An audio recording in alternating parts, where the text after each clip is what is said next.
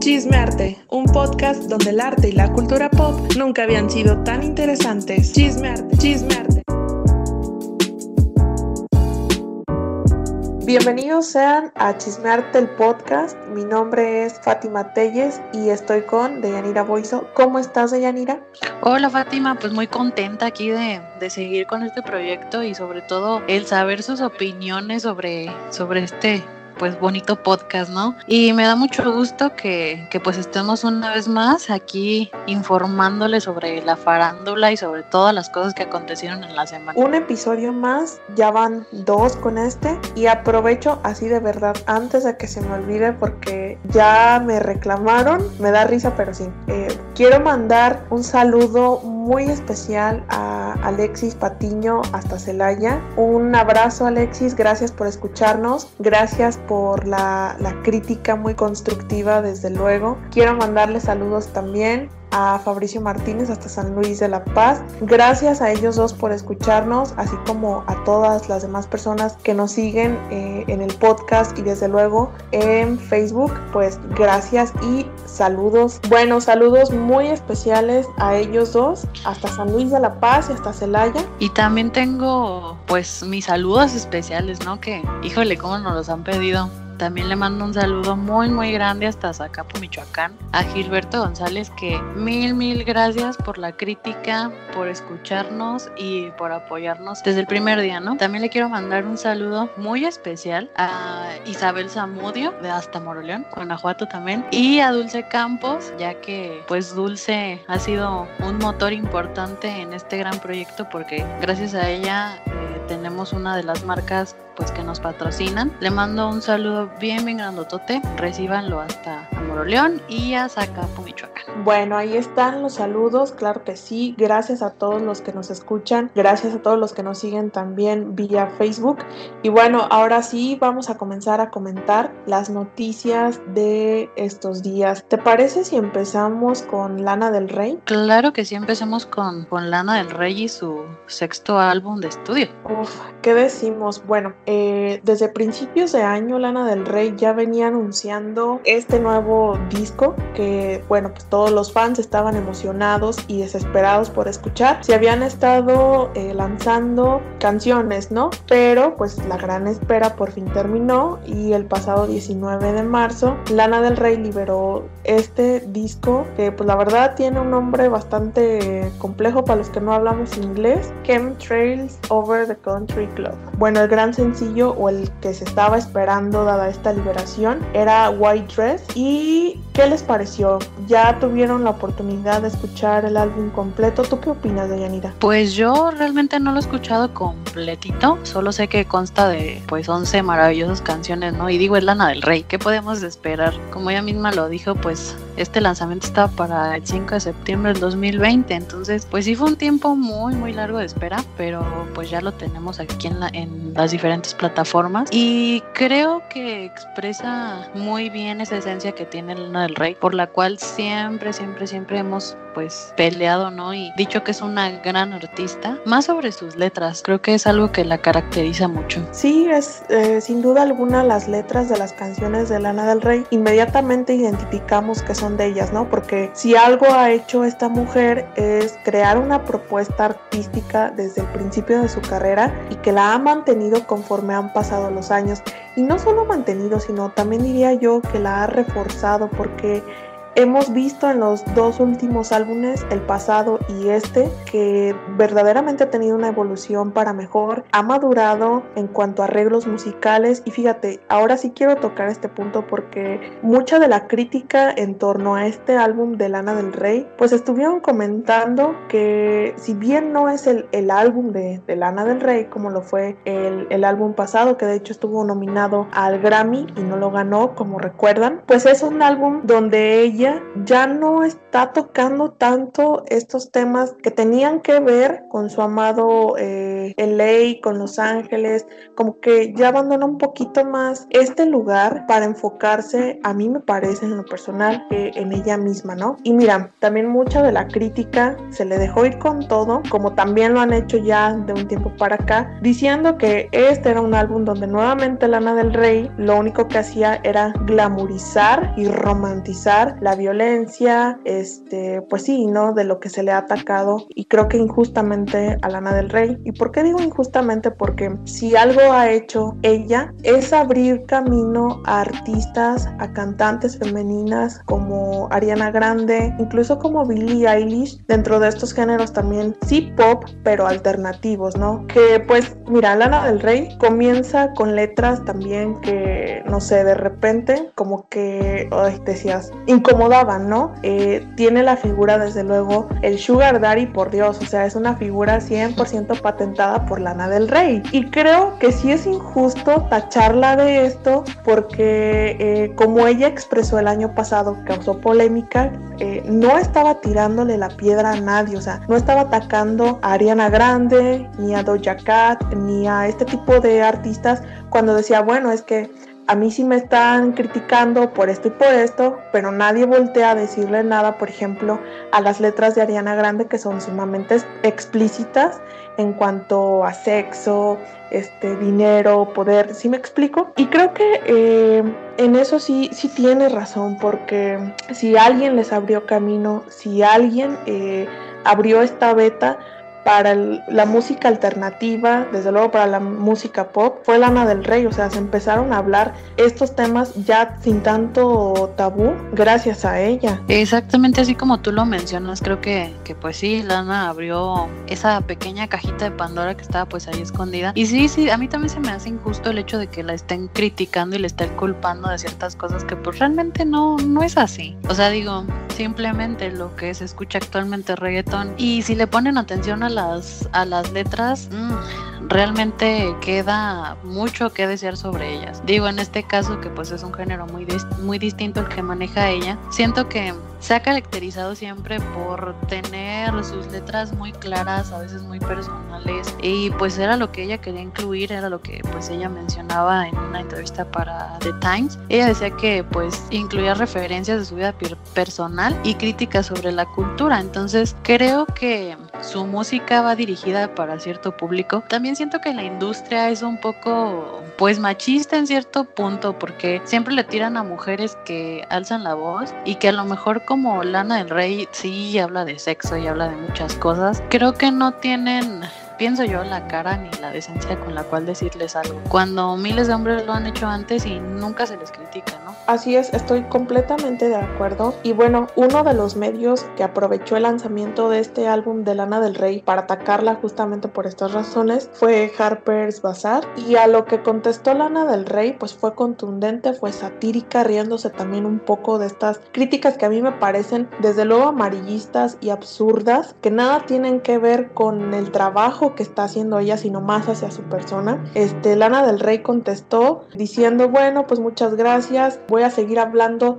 de esto que están criticando en mi próximo álbum, Rock Candy Sweet, el primero de junio, ¿no? Que es cuando está anunciando también este lanzamiento de otro álbum, o sea, ya serían dos discos de Lana del Rey en lo que vendría siendo 2021. Y bueno, también quiero agregar, pues sí, miren, hay que recordar eso, o sea, Lana del Rey para mí sí es pionera y no solamente lo he dicho yo, también en alguna ocasión cuando le preguntan, por ejemplo, a Taylor Swift, ¿quién considera ella que es una de las cantantes femeninas más representativas de esta década? Ella no duda en responder que es Lana del Rey, porque es un, un ícono, ¿no? ¿Tú qué piensas al respecto? Porque mira, también creo, honestamente, Deyanira, que nadie, absolutamente nadie, estaba criticando a raíz de este lanzamiento los arreglos musicales que tiene, a nivel composición, cómo están las letras. De hecho, hasta eh, también hablando en una cuestión de vocalidad, sí se nota que hay una gran diferencia en este disco, pero nadie está hablando de esas cosas,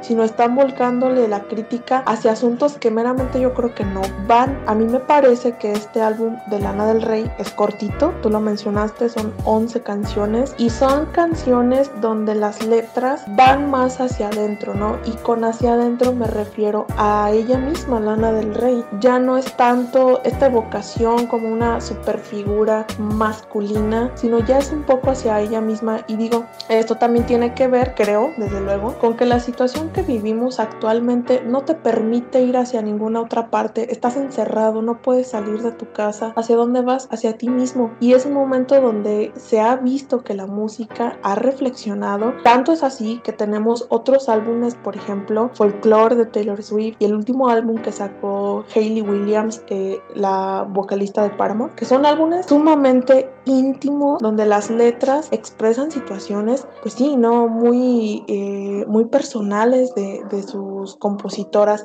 y creo que en esa beta se, se, posiciona también este disco de Lana del Rey. Sí, no es el, el gran disco de Lana del Rey, pero creo que nos habla precisamente de esta, eh, ¿cómo decirlo? Como de esta generación de canciones que están saliendo a raíz también de, de este encierro. Pues sí, así es como, como lo mencionas. Creo que una de las canciones que a mí me gustó mucho personalmente, Let Me Love You Like a Woman. Entonces, sí, como tú lo mencionas, siento que pues la mayoría de las artistas o cantantes pues retomaron este encierro para sumergirse un poco más en su vida personal y escribir sobre pues sobre ello, ¿no? Pues aquí está eh, esta nota sobre Lana del Rey. Esperamos sus comentarios y qué, qué les pareció a ustedes este disco. Sí, escúchenlo, de verdad, miren, vale la pena. Bueno, ¿y con qué seguimos, Deyanira? Pues seguimos con Demi Lovato. Creo que de Demi no se ha sabido mucho en los últimos años. Pues este año sacó o está sacando un documental. Es titulado Bailando con el Diablo. Realmente se los recomiendo ampliamente. Está en YouTube, es totalmente gratis. Y aquí nos narra uno de los episodios más fuertes sobre pues esta recaída que ella tuvo con las drogas. Cómo fue realmente pues lo que pasó. Hablan claramente sobre lo que tuvo, todos los daños colaterales laterales que, que ella pues tiene hasta el día de hoy. Uno de ellos es que resultó con un poco de ceguera. No sé, el documental está bastante fuerte. No sé tú qué opinas, Fátima. A ver, quiero comenzar por decir que no es la primera vez que Demi Lovato saca un documental como de esta índole, ¿no? Hay que recordar que ya hace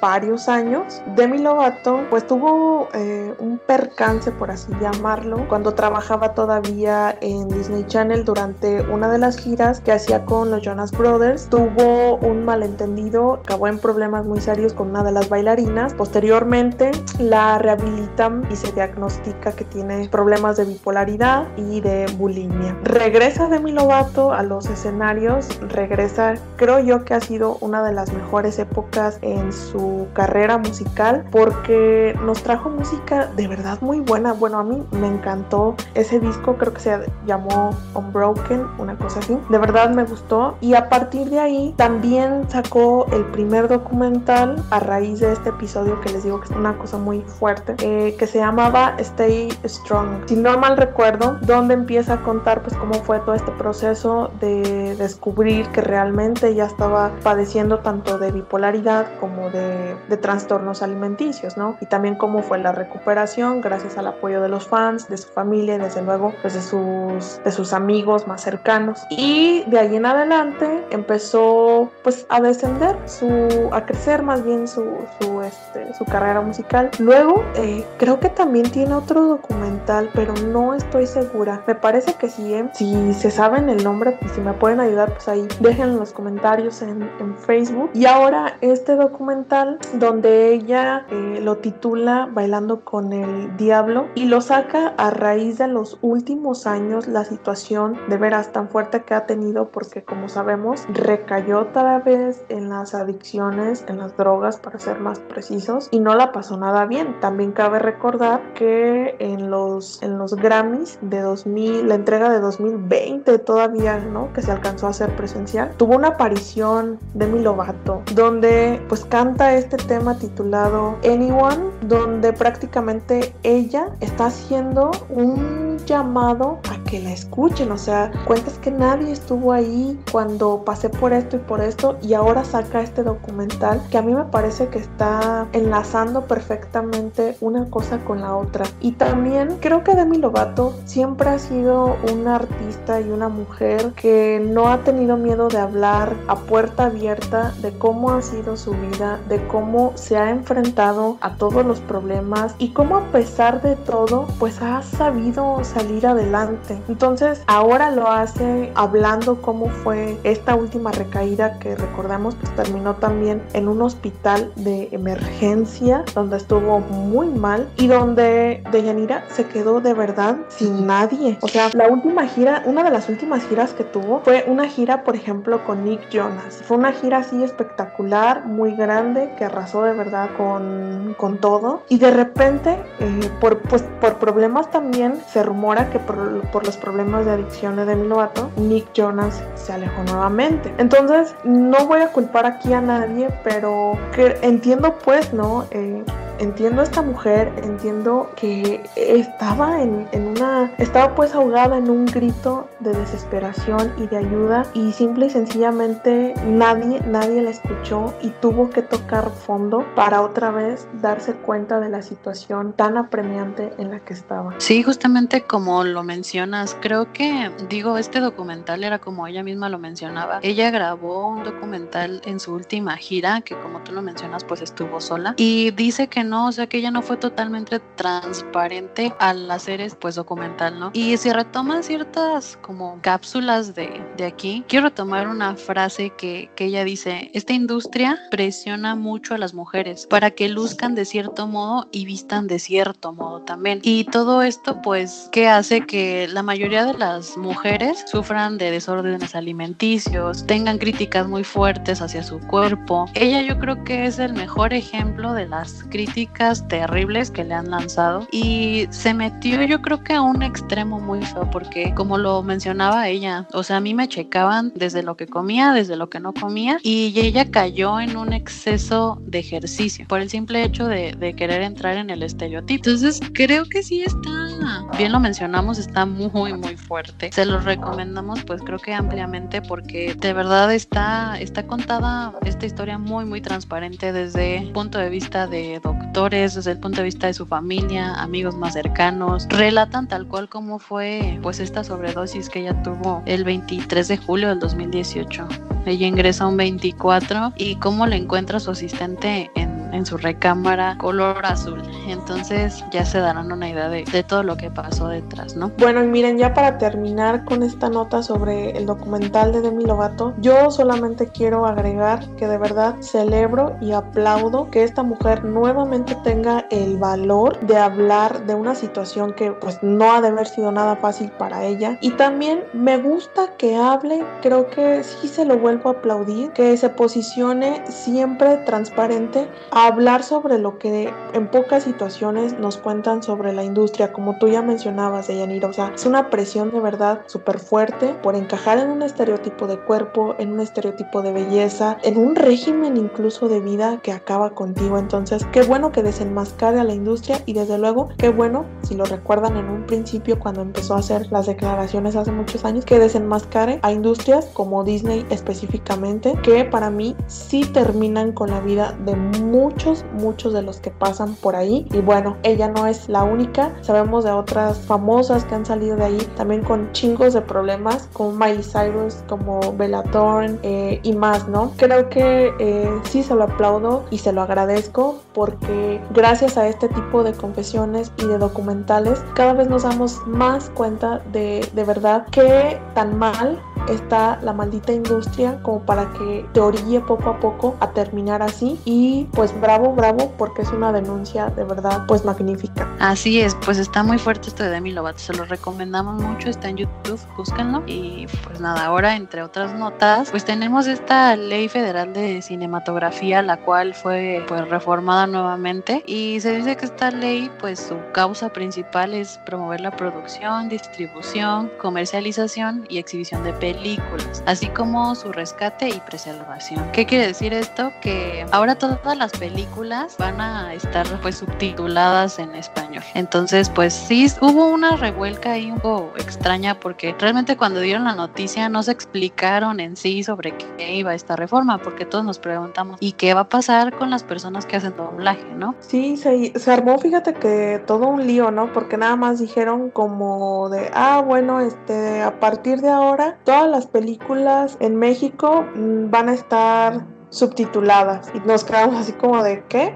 O sea, que de verdad que eh, mencionaron también Secretaría de Gobernación que a través de esta reforma al artículo 8 de la Ley Federal de Cinematografía lo que se busca pues es ser más inclusivos con el público que tiene discapacidades auditivas. Eso generó mucha polémica porque desde luego nos preguntábamos qué iba a pasar con los actores de doblaje y qué iba a pasar por ejemplo con las personas que en su defecto tienen discapacidades visuales, ¿no? Porque pues pues, estaban siendo también dejadas de, de lado si lo ponías así. Después aclararon el malentendido y dijeron que todas las obras cinematográficas deben estar subtituladas, incluso aquellas cuyo audio esté en español. O sea, en otras palabras, por poner un ejemplo, así sea High School Musical y usted lo está escuchando en la sala del cine, el audio en español, también va a estar subtitulado en español con motivo de que las personas pues, que tienen discapacidades auditivas lo puedan leer. Así es, esta ley creo que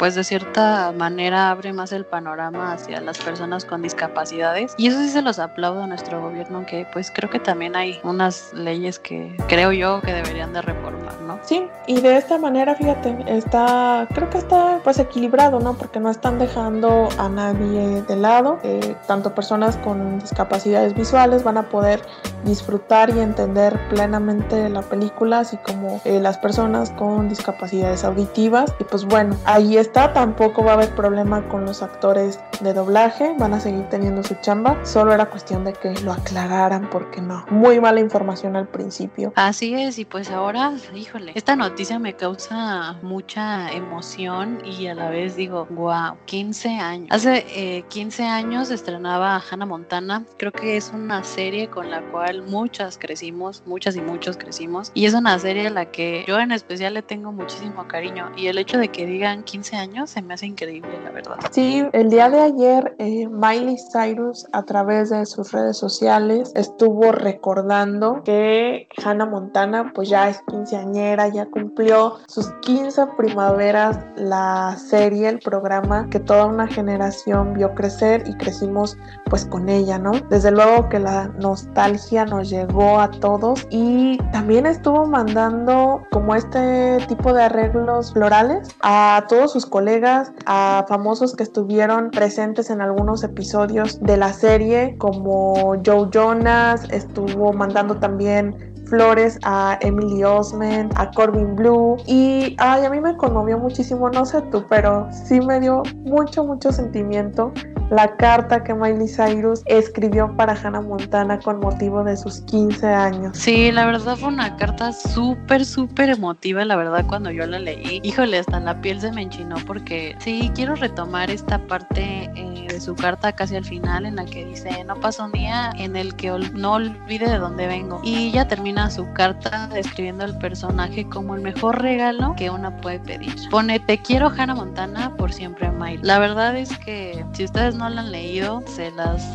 recomiendo muchísimo. Vayan a su Twitter, ahí está la carta completita. Y no sé, fue mucho, muy emotiva porque yo creo que a más de uno nos tocó el corazón. Es una carta bonita porque también en ella, pues Miley Cyrus declara cosas que desde luego, no sé, como que de alguna forma sabíamos que pasaban, pero necesitábamos escucharlo también a través de ella, ¿no? Ella narra que creció sin duda en el set número 8 donde se grababa Hannah Montana y dice, bueno, pues pasé ahí casi casi que mis años de pues de adolescencia, tuve mi primer periodo mientras grababa eh, Hannah Montana, conocí a mis mejores amigos. Fíjate qué, qué bonito porque también Miley Cyrus, como mencionaba hace un rato con la nota de Demi Lovato, en algún momento Miley Cyrus también dijo, pues como que eh, el personaje de Hannah Montana le andaba pisando los talones, era su sombra y como que pues no estaba tan chido, ¿no? Que siempre le recordaran por, por Hannah Montana. Y en esta ocasión creo que de verdad fue un detalle muy, muy, muy lindo. A manera hasta como de hacer las paces, digo yo. Recordara pues que ya son 15 años de esta serie que también, bueno, pues trajo a Miley Cyrus a la vista pública. Así es, y no sé tú, Fátima, pero yo la verdad no recordaba que habían sido cinco años consecutivos de la serie. La verdad es que yo solo recuerdo estar sentada en la sala de, de mi casa viendo Hannah Montana bien a gusto. Creo que, pues sí, marcó una generación completa. También algo que declaró que estuvo, pues no sé, muy bonito, fue que ella menciona en su carta, dice, fuiste como un cohete que me llevó a la luna y nunca me trajo de vuelta.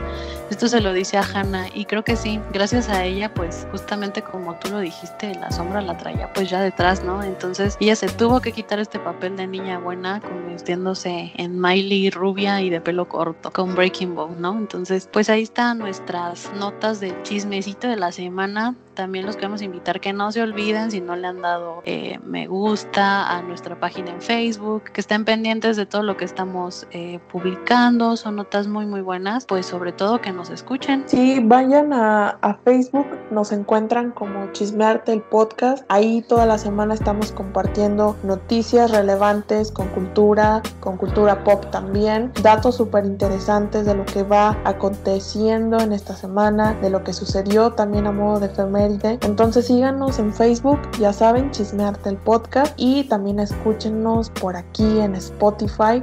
Recomiéndennos con sus amigos, con sus compas y bueno, también estamos al pendiente de, sus comentarios. Si quieren dejar, ya saben, un comentario, pues ahí eh, en Facebook estamos eh, leyéndolos siempre con mucho gusto y siempre dispuestos eh, a mejorar. Entonces, hasta aquí llegaron las noticias de esta semana. El chismecito estuvo bueno, ¿sí o no, Deyanira? Estuvo muy muy bueno. Antes de despedirnos, pues también queremos dar las gracias a nuestras tres marcas que pues hasta el día de hoy nos siguen apoyando. Quiero dar las gracias a Bazar Celuique, quiero dar las gracias a Linaje de Flores y sobre todo muchísimas gracias a Sublime Pecado, que pues que gracias a ellas pues estamos creciendo un poquito más, ¿no?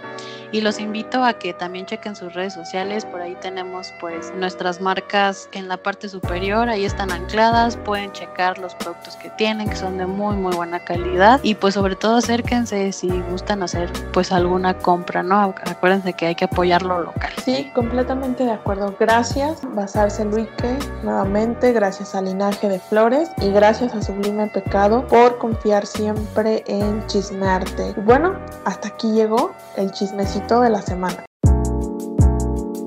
Chismearte, un podcast donde el arte y la cultura pop nunca habían sido tan interesantes. Chismearte, chismearte. Estas son las rapiditas de la semana. El 22 de marzo de 1923 nace el pintor mexicano Alberto Beltrán García. El 23 de marzo de 1982 se incendia la Cineteca Nacional. El príncipe Harry encontró un nuevo trabajo fuera de la realeza. El 26 de marzo de 2001 es lanzado el primer álbum de la banda virtual Gorilas. El 24 de marzo de 1908 nace el pintor muralista y escultor mexicano Jorge González Camarena. El actor mexicano Eleazar Gómez es sentenciado a tres años de libertad condicional tras ser declarado culpable por violencia de género. El 25 de marzo de 1923 nace el pintor y escultor mexicano Pedro Coronel. El 26 de marzo fallece el poeta y ensayista norteamericano Walt Whitman. Natalia Lafourcade revela que fue víctima de violencia de género. 31 de marzo de 1914 nace el escritor mexicano Octavio Paz, Premio Nobel de Literatura.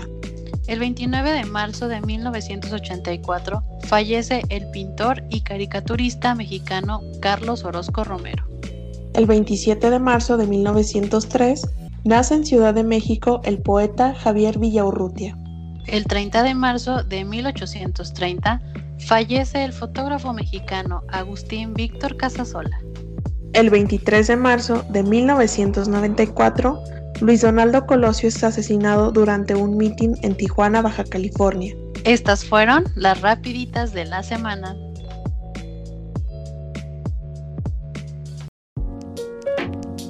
Iluminarte, iluminarte.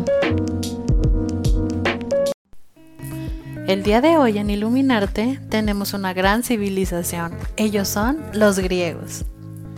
Esta civilización comienza en el año 1200 a.C. y termina en el año 1046 a.C. con la conquista romana. Esta civilización se divide en cuatro periodos, el periodo clásico, el periodo helenístico, el periodo romano y el periodo bizantino.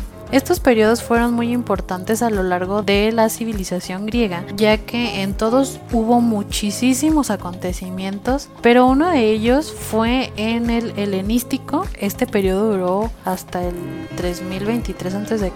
y termina con las guerras de Alejandro Magno. Y se dice que en este periodo el territorio de lo que era Grecia se redujo bruscamente. Entonces ellos empezaron a perder como quien dice poderío. Cabe mencionar que los griegos son parte fundamental de nuestro día a día ya que gracias a ellos tenemos los Juegos Olímpicos. Los Juegos Olímpicos comienzan en el año 776 a.C.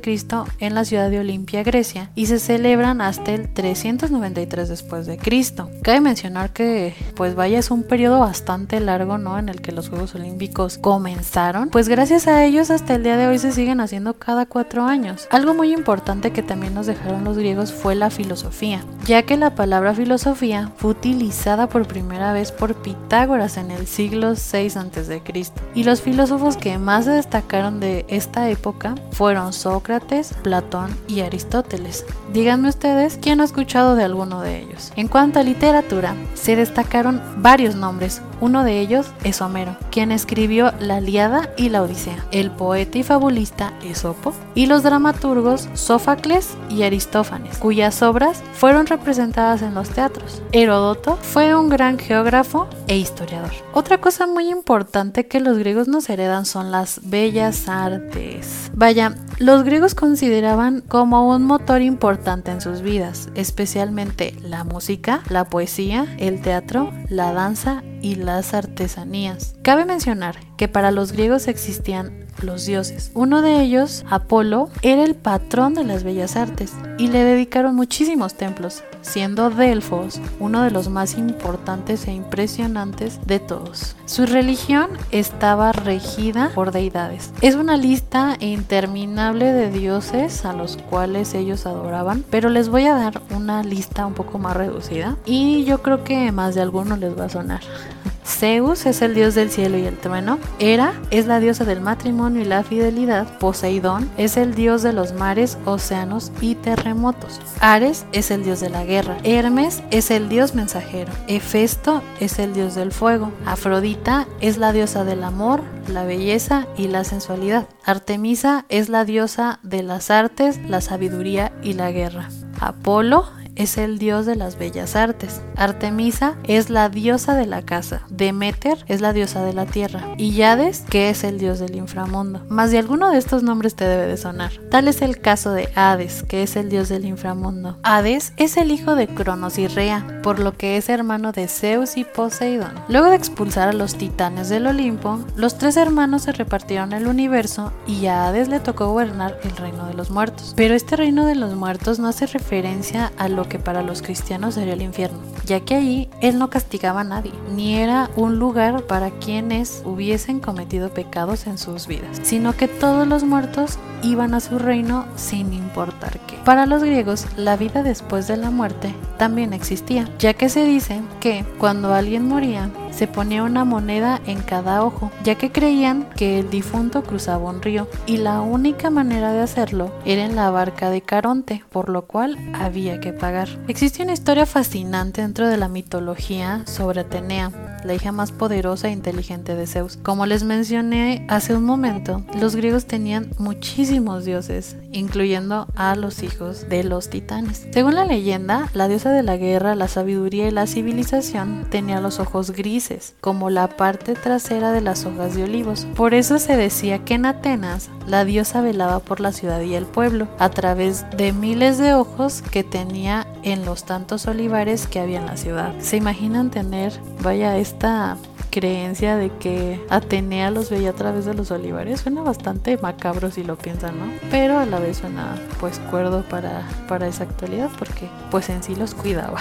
También en la antigua Grecia se originó vaya una, una expresión que hasta el día de hoy se sigue retomando y yo creo que más de algunos la han escuchado. En la mitología se narra como en medio de una locura protagonizada por Hércules, este decide matar a su esposa y a su hijo, pero por este delito le asignaron 12 trabajos que parecían imposibles, entre los que estaban capturar al toro de Creta y lo logró, agarrándolo por los cuernos. Esto dio origen a una expresión muy famosa que es tomar al toro por los cuernos. Se utiliza cuando alguien tiene que enfrentarse a una tarea muy complicada. Pues yo creo que más de alguno ha escuchado esta expresión en la actualidad.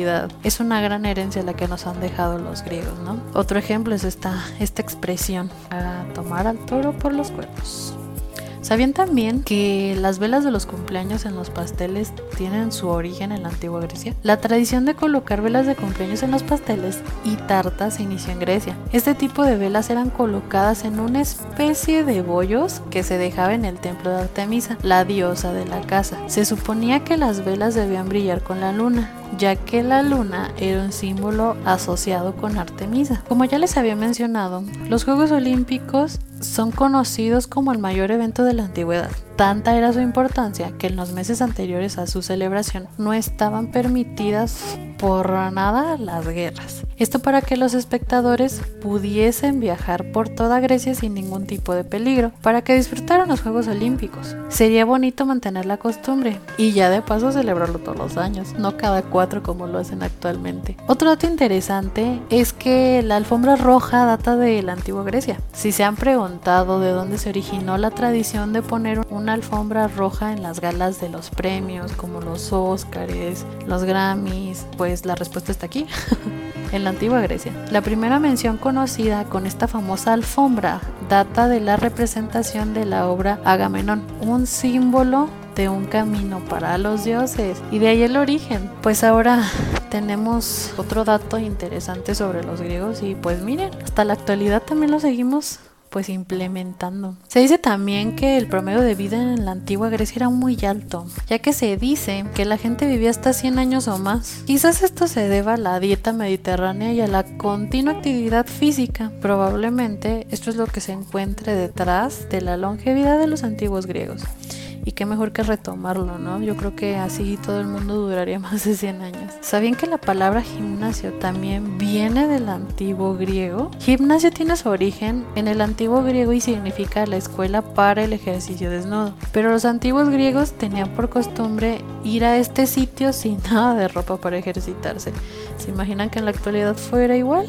Yo creo que no. Siempre he dicho que la antigua Grecia es una de las civilizaciones con la mentalidad más abierta por tantas cosas que se originaron aquí y vaya, también tantas pinturas que se encontraron pues hace muchos años, ¿no? En las cuales son muy gráficas. Creo que ellos sin duda alguna fueron de las civilizaciones que más nos han aportado hasta el día de hoy, pero sobre todo de las cuales más tenemos hasta el día de hoy, ¿no? Pues el ejemplo más claro es la alfombra roja, em, esta frase de agarrar al toro por los cuernos. Entonces creo que nosotros sí tenemos mucho del legado de los griegos y qué mejor que dejarla por muchísimo tiempo más. Y pues hasta aquí su famosa sección Iluminarte. Espero les haya gustado. Nos escuchamos en la próxima.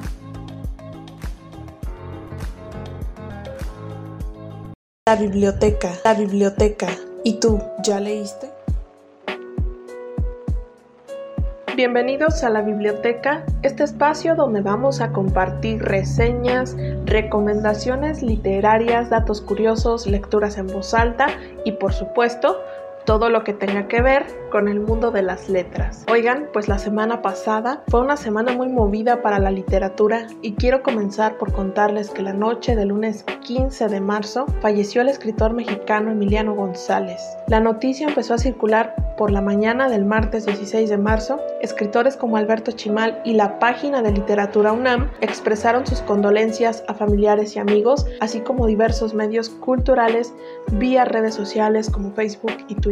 Emiliano González es considerado como uno de los pilares de la literatura fantástica en México, maestro del cuento de horror también. Inició a publicar a principios de la década de los 70 y estudió en la Facultad de Filosofía y Letras de la UNAM, quien fuera además hijo de Enrique González Pedrero y Julieta Campos, también escritores. Ganador del premio Javier Villaurrutia, recordamos a Emiliano González por sus libros como Los sueños de la Bella Durmiente y Casa de Horror y Magia. A solo 10 días de cumplir años, despedimos a uno de los grandes. Descanse en paz, Emiliano González.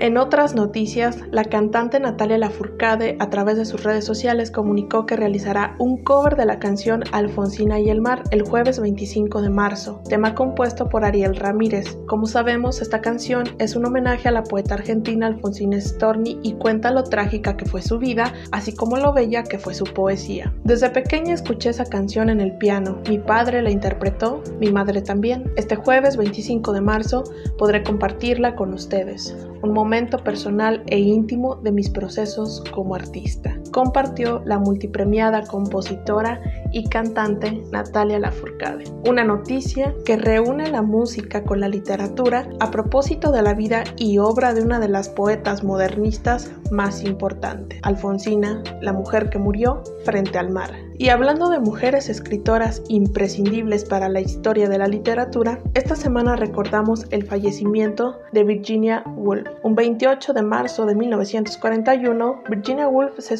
suicida sumergiéndose en el río Ouse hasta encontrarse con su único alivio, la muerte. En su ensayo Una habitación propia, Woolf reflexiona acerca del papel de la mujer en la literatura a través de la historia y las condiciones que éstas han tenido que enfrentar para sentarse a escribir dado el machismo imperante de la sociedad. Dato curioso, Wolf y Alfonsina Storni tienen muertes similares. Alfonsina, víctima del cáncer de mama, toma una decisión. Escribe una nota simple. Voy a dormir. Se dirige al Club Argentino de Mujeres y se arroja al mar. De esta manera, muere a los 46 años. Por su parte, de Wolf se especula que tras la muerte de su padre, siendo ella muy joven, el estado anímico de la escritora se vio tan afectado que fue hospitalizada en un psiquiátrico. En el resto de sus días su situación no mejoró, de tal manera que el 28 de marzo de 1941 deja una carta a su esposo en la que declara, querido, estoy segura de que estoy enloqueciendo otra vez. Empiezo a oír voces y no me puedo concentrar, así que haré lo que mejor puedo hacer. Este sábado, 28 de marzo, también es natalicio del escritor peruano Mario Vargas Llosa y el último vivo del cuarteto de los representantes del movimiento literario El Boom Latinoamericano, entre los que se encuentran Gabriel García Márquez, Julio Cortázar y Jorge Luis Borges. El autor de La ciudad y los perros ha sido polémico los últimos años por sus posicionamientos políticos. Estos fueron los acontecimientos más relevantes de la literatura en esta semana. ¿Y tú, ya leíste? El horóscopo semanal. Bienvenidos a los horóscopos. Estos son los colores de la semana para los signos zodiacales. Aries, rojo. Tauro, verde. Géminis, amarillo. Cáncer, blanco. Leo, naranja. Virgo, café. Libra, rosa pastel. Escorpio, vino. Sagitario, azul. Capricornio, negro. Acuario, violeta. Piscis, turquesa. Estos fueron los colores de la semana. No se olviden de consultar su horóscopo completo en nuestra página de Facebook, Chismearte el Podcast. El horóscopo semanal. Bueno, esto ha sido todo por esta ocasión. Gracias por acompañarnos y por escucharnos en un episodio más de Chismearte el Podcast. No se olviden de seguirnos en Facebook. Ya saben que nos encuentran como Chismearte el Podcast. Mi nombre es Fátima Telles. Deyanira, muchísimas gracias por este episodio. Gracias a ti, Fátima. Y también quiero darle las gracias a nuestras tres marcas que nos patrocinan el día de hoy. Estas son Bazar Celuique, Linaje de Flores y Sublime Pecado. Muchísimas gracias por todo. Nos escuchamos en el siguiente episodio. Estén pendientes de todo lo que estamos publicando alrededor de la semana en nuestra página de Facebook. Hasta luego. Chismearte, un podcast donde el arte y la cultura pop nunca habían sido tan interesantes. Chismearte, chismearte.